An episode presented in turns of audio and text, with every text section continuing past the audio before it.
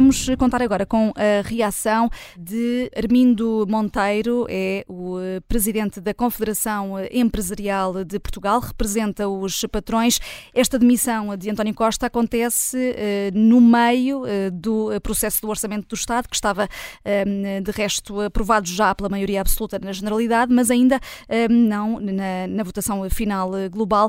Armindo Monteiro, obrigada por estar connosco nesta emissão especial. Esta, pergunto-lhe, já vamos à questão do Orçamento do Estado, mas esta decisão de António Costa parece-lhe que era inevitável perante os factos que conhecemos hoje e os indícios? Olá, boa tarde. Bom, quanto aos factos, factos conhecemos, conhecemos muito pouco. Um, o que posso dar é naturalmente uma, uma percepção, e a minha percepção é seguramente igual à dos portugueses, é de alguma estupefacção perante isto. Naturalmente, uh, o processo que é conhecido neste momento, que tem muito pouca informação, um, mas uh, a nossa preocupação, a preocupação da CIP, é, e considerando que a situação política é, é naturalmente grave, uh, consideramos que a situação económica essa não é famosa. E, hum. Mas há, uh, uh, pensa que poderá haver algum problema ou um problema adicional por não haver orçamento do Estado em janeiro? O, o, num país como o nosso, em, em que o Estado é um, um ator tão presente, quase diria omnipresente na economia portuguesa. É de tal maneira a dimensão, é de tal maneira a, a, forte presença em todos os domínios da economia que, naturalmente, ter um Estado inoperante não é uma boa notícia. Por isso, a, a incerteza, além de tudo, a incerteza é um forte inimigo do investimento. E por isso, um investimento que já não era bom em Portugal, nem público nem privado, eh, com este clima de incerteza, será naturalmente ainda, ainda menor. Eh, a CIP sempre disse que este Orçamento de Estado está aquém das necessidades do país, mas agora, com mais este momento, eh, de, de, de, paragem, naturalmente que é necessário transformar esta dificuldade numa oportunidade também, porque essa oportunidade também existe. E qual é a oportunidade? É colocar a economia no centro do debate político.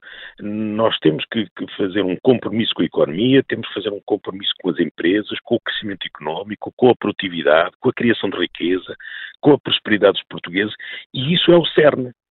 Portugal está a atrasar-se porque efetivamente não tem política económica. Por isso, aquilo que nos preocupa, e preocupa de sobremaneira na, na, na CIP, é que aproveitemos a oportunidade para colocar no centro de, do, do, discurso dos partidos, todos os partidos que agora se preparam para disputar eleições, é pelo menos o cenário que está mais evidente, que efetivamente a economia não seja uma nota de rodapé, mas efetivamente seja o cerne dos programas eleitorais. E a convocação de eleições parece-lhe a melhor solução?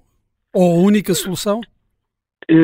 Por aquilo que temos escutado, e como imaginam, temos estado atentos ao, ao que se passa e às notícias que vão saindo, parece-nos que nos encaminhamos para esse cenário, se, porque há uma confiança numa maioria, é, essa confiança assentava na, na, no, no Primeiro-Ministro que agora se demitiu, e, e, por conseguinte, não sei se haverá muitas alternativas além dessa de convocar uh, eleições. Hum. A CIP ficou de fora do acordo em sede de concertação social. Com outro governo poderá ser diferente? Uh, implica também políticas diferentes, presumo. Nós estamos num momento em que efetivamente estamos a perder em todos os níveis, do seu ponto de vista económico.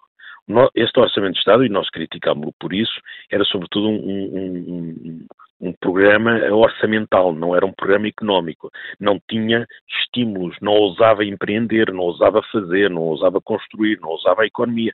E, e o instrumento, o, e o Orçamento de Estado deve ser, quanto a nós, também um importante instrumento de política económica que, naturalmente, eh, dê pistas, eh, estimulando ou desincentivando determinados investimentos. Ora, este orçamento não o fazia. E, e, por isso também os níveis de investimento eram, eram mínimos. E nós vamos claramente para o terceiro trimestre, já não falamos em crescimento anémico, estamos a falar em recessão. Portanto, a recessão económica, esse é um tema que naturalmente preocupa todos os portugueses. E aquilo que nós esperamos seja qual for o governo que resultar nas, das, de, dessas hipotéticas próximas eleições, que tenha efetivamente a economia no cerne.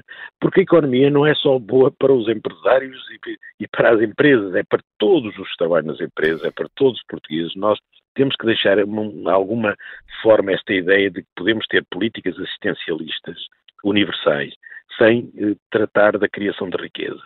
Nós temos, nestes últimos anos, a nossa economia tem sido um problema. Uh, temos, naturalmente, e, e dissemos, este orçamento também tem e tem, tinha previsto uh, uh, aspectos positivos, como seja o equilíbrio das contas, como seja a redução do déficit, como seja a desoneração quanto a nós era insuficiente em matéria de IRS, mas muito temos a fazer. Nós precisamos efetivamente fazer crescer a economia. Armindo Monteiro, essa, essa mensagem fica aqui bem vincada. Agradeço-lhe eh, a participação nesta emissão especial.